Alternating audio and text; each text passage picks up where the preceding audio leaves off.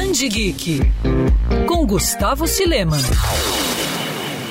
A Comic Con International divulgou nessa semana os indicados ao Eisner Awards, que é considerado o Oscar dos quadrinhos. A lista conta com diferentes categorias e mistura os mais variados estilos e gêneros. Além de grandes editoras como Marvel e DC, também figuram obras independentes e underground, e três artistas brasileiros se destacam entre os nomeados. São eles os paraenses Joey Bennett e Rui José e a paulista Bilks Evely. Essa não é a primeira vez que Joey e Rui são indicados. Eles repetem a indicação do ano passado na categoria Melhor Série pelo Imortal Hulk. Já Bilks concorre em duas categorias, por Melhor Série Contínua, com O Sonhar, gibi que também a faz participar da premiação, como Melhor Artista. Realizado desde 1988, o Eisner Awards homenageia o roteirista Will Eisner. No ano passado, a brasileira Adriana Mello faturou um dos prêmios.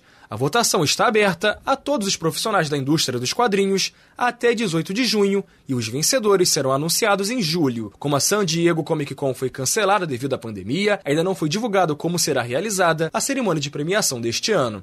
E a gente fica na torcida, é claro, pelo trio brasileiro. Quer ouvir essa coluna novamente? É só procurar nas plataformas de streaming de áudio. Conheça mais dos podcasts da Band News FM Rio.